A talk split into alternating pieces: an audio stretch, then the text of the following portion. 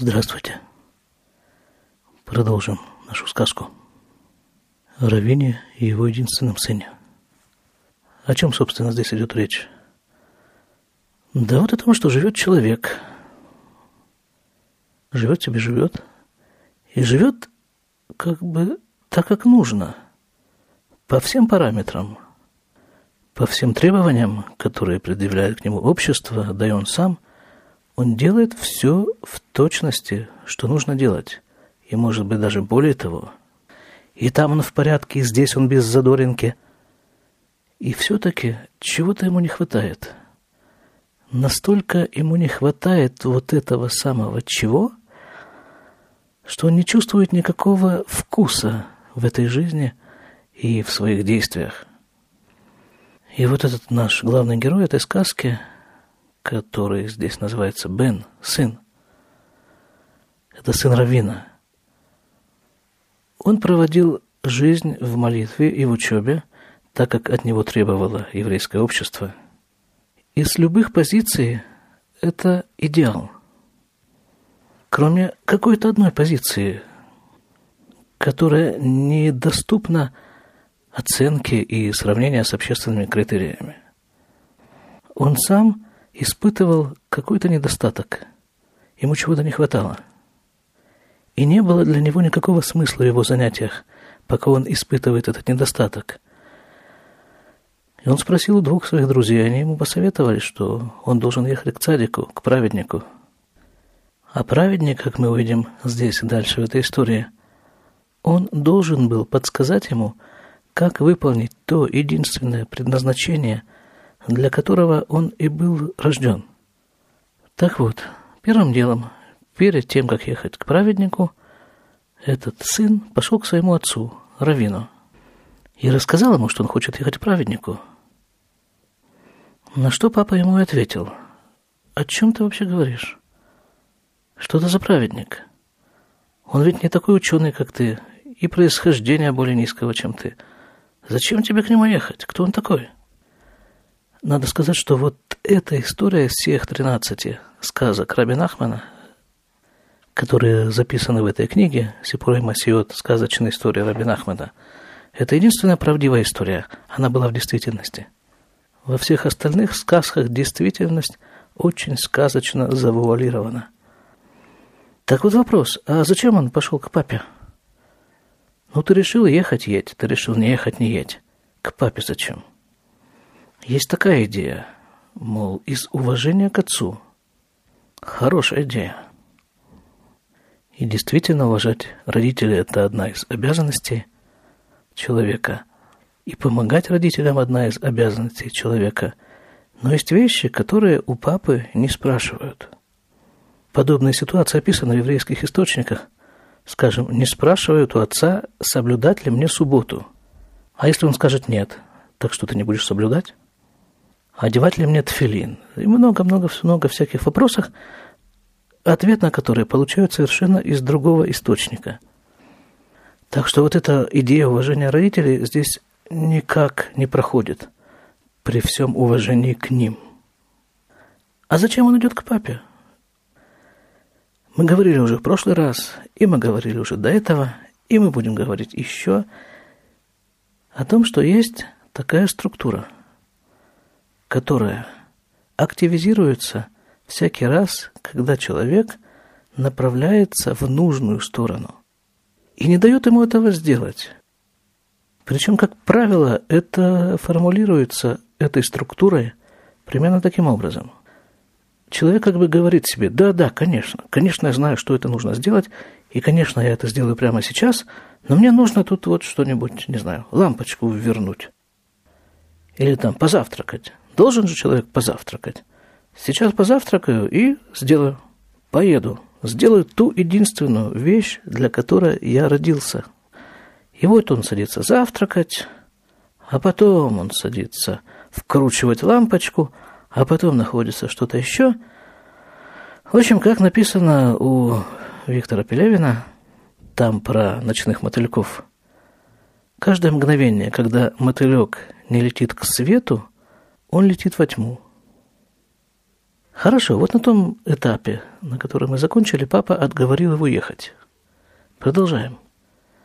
Выхазали ли мудо, вышу в Иргиш Хисарон, и он вернулся к своей учебе и опять почувствовал недостаток, каналь, так же, как это было раньше. Ведь я эц шув им отана нашим аналь, и он посоветовался опять с теми же людьми, с которыми он уже говорил раньше. Кстати, эти люди не обязательно должны быть какие-то люди действительно посторонние – Этими советчиками могут быть и те нужные мысли, которые время от времени человеку вкладывают в его голову.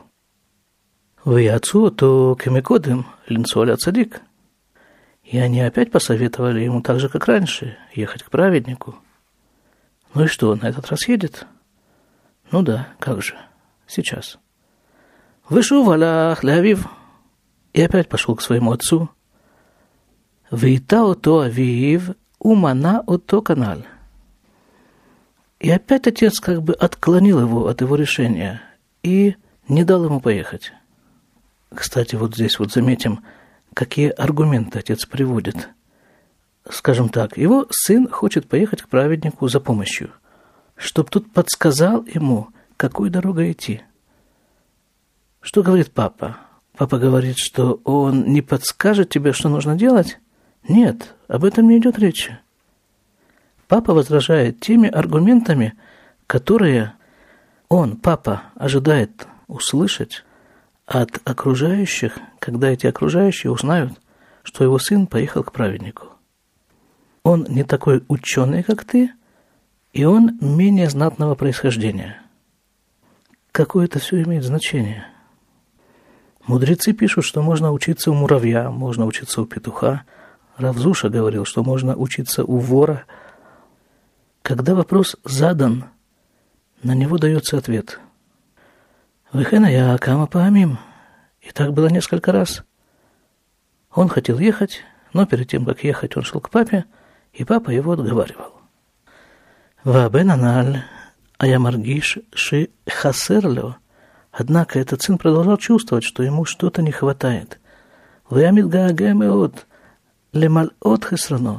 И он тосковал страшно восполнить вот этот свой недостаток.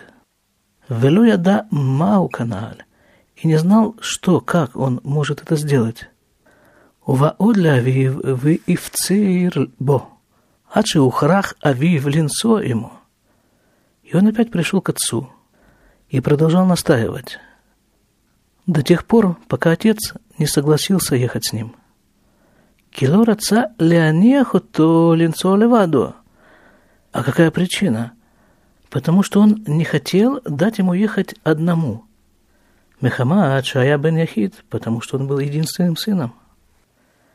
На самом-то деле, папа соглашается с ним ехать, потому что он видит, что его уже не удержать. И он просто хочет не дать ему доехать. Мы говорили уже как-то, что в том направлении, в котором человеку на самом деле нужно идти, самое трудное – это сделать первый шаг.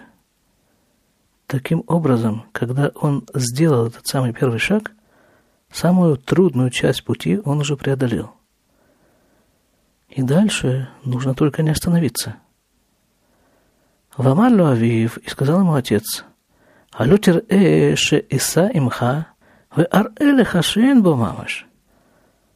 Он говорит ему, вот увидишь, я поеду с тобой, и я покажу тебе, что нет ничего в этом праведнике.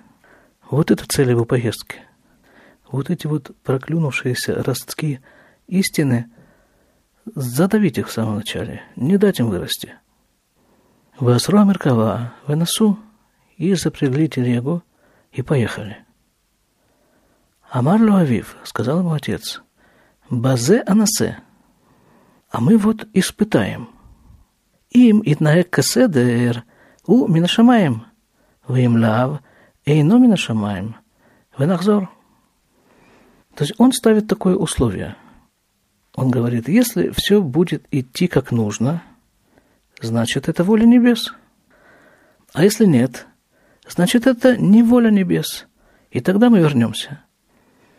А ведь воля небес является то, чтобы дать человеку возможность преодолеть испытания. Для этого они, собственно, ему и посылаются. И вот в преодолении этих испытаний человек крепнет сам и исправляет тот мир, в котором он живет. Если человек на своем пути не испытывает никаких трудностей, ему бы нужно очень внимательно посмотреть, а туда ли он идет. Отсутствие трудностей – это всегда подозрительно. Это, как говорил мой учитель, кого-то он цитировал, я не помню кого, он говорит, жизнь – это как езда на велосипеде. Если тебе легко ехать, значит, ты катишься вниз. Тем более отец выставляет такое условие. Им итнаек кеседер, если все будет идти по порядку. А кто устанавливает этот порядок? Папа? Порядок выстраивает Бог.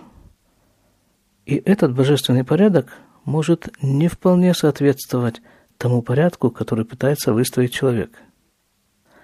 Выносу увау эльгешер катан и поехали, и добрались до маленького моста. Вынафаль сусахад, и упала одна лошадь. Вамеркава нитабха, вакимат нитбеу.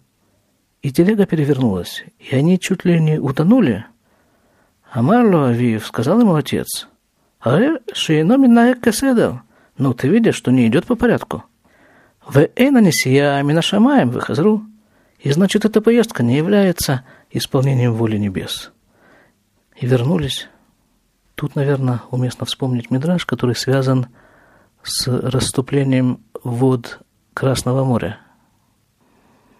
Я напомню, речь идет о том эпизоде, когда через неделю после выхода евреев из Египта они подошли к морю, а египетское войско преследовало их, и они оказались в заперти – с одной стороны море, с другой стороны египтяне, и пока еще египтяне не приблизились, там было некоторое время у них обсудить, а что же теперь делать.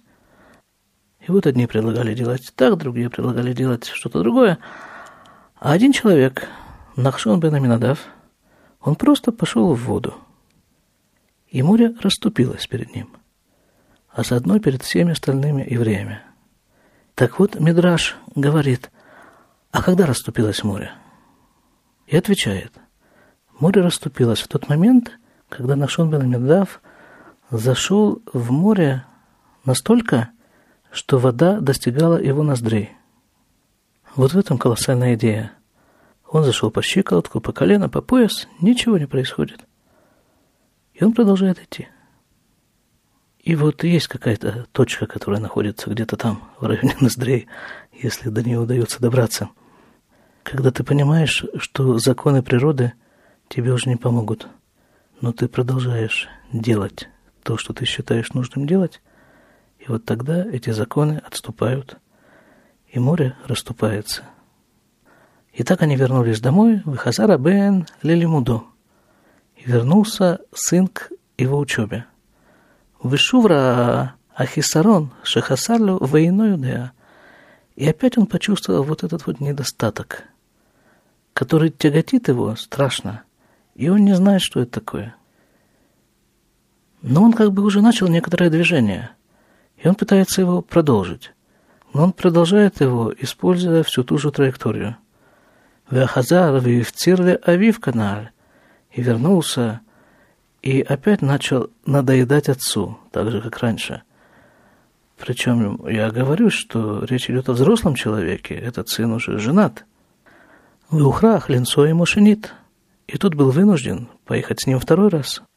Вакшинасу и Давив, Анисайон, Киваришуна, им итнаек кеседер. И когда они поехали, то опять отец поставил такое же условие, как первый раз, если все будет идти по порядку.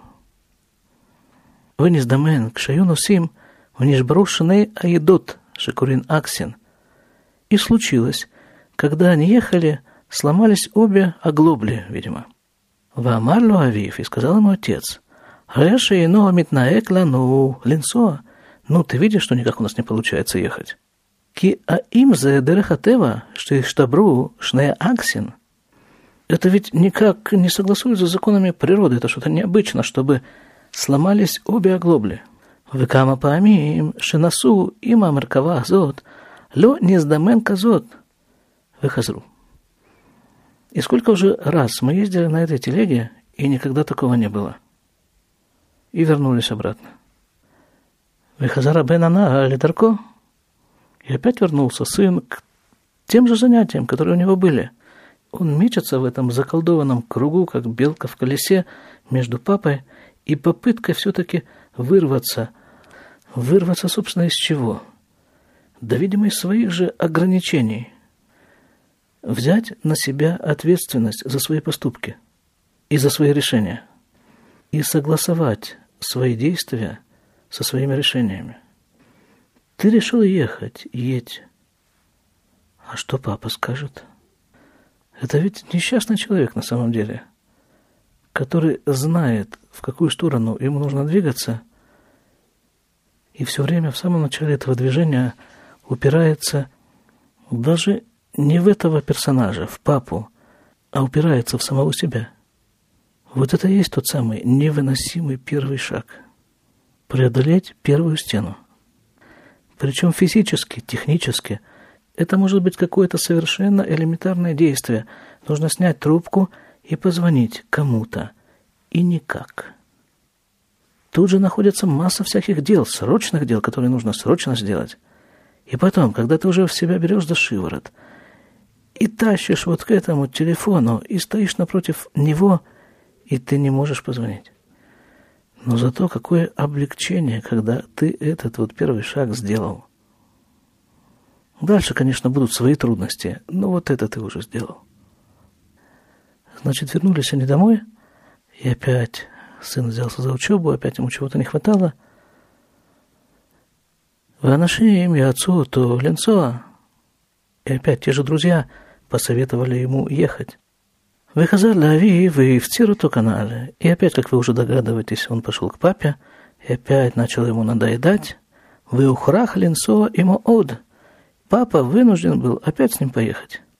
Кстати, и папу, и самого этого сына, и этих друзей, всех их можно рассматривать как отдельные структуры, которые присутствуют в каждом человеке. Тут на фоне стали возникать некоторые кухонные звуки. Ну ничего, это же вот как раз из тех сложностей, о которых здесь пишется. Преодолеем. Идем дальше. Вамалу абен шалоне эмуд од алисайон казе. И сказал ему сын, что мы больше не будем вот эти эксперименты делать с испытаниями.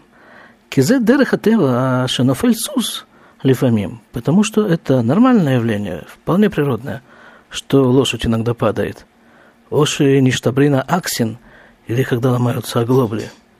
Им лоши е эйз давар мургаш меот – только если будет что-то действительно очень впечатляющее и ощутимое. Что здесь? Теперь уже сын выставляет условия. Только он несколько смещает вот эту вот планку, по одну сторону которой находится природное явление, а по другую все остальное. Он говорит, что вот это все, две оглобли одновременно ломаются, это все нормально, это бывает. Мы повернем обратно, если только наверняка убедимся, что мы едем не туда. Еще раз я напомню, что едут-то они не просто туда. Они едут в такое туда, кроме которого просто ничего нет для этого сына и быть не может. Выносу увагу лекрачме и поехали дальше, и доехали до Корчмы. Лалун, заночевали. В Мацушам Сухер и встретили там торговца. Витхилю лесоперемо, кидареха сухрим, и начали с ним разговаривать, как это принято у торговцев. Вылоги люлю шеем носим лишам. И не открыли ему, что они едут туда. А здесь написано, что он просто стыдился того, что узнают, куда он едет и куда едет его сын. Ведь это действительно существовала такая вещь, что Всевышний окружил людей праведных, таких как сам Рабин Ахман, и как Бальшемтов, основатель хасидизма, и Раби Микоцк, и Раби Микорец, таких настоящих праведников, таких, на которых э, на самом-то деле все держалось. Всевышний окружил их таким ореолом мнения, что к этим людям ездить не стоит. Они какие-то шарлатаны и какие-то непонятно что. Этот ореол, это мнение, кроме всего прочего, было еще мощнейшим фильтром, который отфильтровывал и пропускал к садику только тех учеников, которые в состоянии к нему попасть, невзирая на общественное мнение. Причем, казалось бы, общественное мнение ведь это явление колоссальной силы. А в чем заключается его сила? В чем кроется суть его силы? Да в моем отношении к нему. Если я к нему хоть как-то отношусь и как-то с ним соотношусь, тем самым я придаю ему эту колоссальную силу, это колоссальное значение. Если я никак не соотношусь с общественным мнением, то оно для меня ничто. Единственное, что в этом направлении нужно не зайти за какие-то пределы, точнее так, нельзя обижать людей, нельзя оскорблять людей. И все. А постоянно находиться во власти вот этой вот назойливой, параноидальной идеи, а что обо мне подумают окружающие, да ответ очень простой. Окружающие обо мне ничего не подумают, потому что их мыслительный аппарат занят точно той же идеей. Каждый из них в этот момент думает, а что о нем подумают окружающие. Поэтому на меня просто никто не обращает внимания. Вою мы добрим, мы улам. И они говорили о мировых проблемах. Ача бесибу адварим, игиу лесапер мицадиким. И пока они в этих разговорах не дошли до темы праведников. Вы эйнханим цим цадиким – и где находятся праведники. Высипер лагем, шешам немца цадик, вышам, вышам. И рассказал им вот этот торговец, что вот там есть праведник, и там праведник, и там. Витхилюгем ледабер миацадик шинасуалав. И тогда вот это папа и сын начали рассказывать о том цадике, к которому они едут. Вышивляем зе. И тогда он им ответил, торговец, вот этот – Балишон Тима с удивлением. Алло, Кальгу? Так ведь он совершенно легкомысленный. Кианину се ахшав мимену, потому что я сейчас от него еду. Вани аити шам, шая овера вера. Я там был, когда он сделал какое-то какое действие, которое приравнивается к греху. Ванави вамар ливно. И тогда сказал отец сыну, Ар итабни, ну, сын, ты видишь? Маша зе асухер мисапер лефит тумо. То, что этот торговец рассказывает по своей наивности. Валё уно се мишам. Ведь он оттуда едет, от него. Выхазрули бы там. И вернулись домой. Венефтар ото абен. И умер этот сын. Почему он умер? Здесь есть несколько вариантов. Один из них, он просто не сумел вырваться из этого замкнутого круга в этой жизни. И, видимо, ему предоставили возможность в следующем рождении попытаться вырваться из него еще раз. А другой вариант объяснения, вот то, о чем разговаривали эти трое, торговец, Равин и его сын, тема этих разговоров по еврейским законом подпадает под определение лашонара – дурной язык, злой язык. Что это такое, вы можете узнать, просто включив радио во время сводки новостей или открыв газету. Я думаю, что газеты, которые выпускаются на территории бывшего Союза, мало чем отличаются от израильских. Все это попадает под определение лешонара. Чуть видоизменив формулировку, можно сказать дурная информация, плохая информация. А она пагубно действует и на того, кто ее поставляет, и на того, о ком она говорит, и на того, кто ее воспринимает. А в некоторых случаях, как мы видим здесь, она даже убивает. Вот на этой вот э, ноте, не знаю, как ее точнее определить, Мы, наверное, закончим, потому что я слышу, что там дети вернулись из школы, слава Богу, и нужно ими заниматься. Всего хорошего.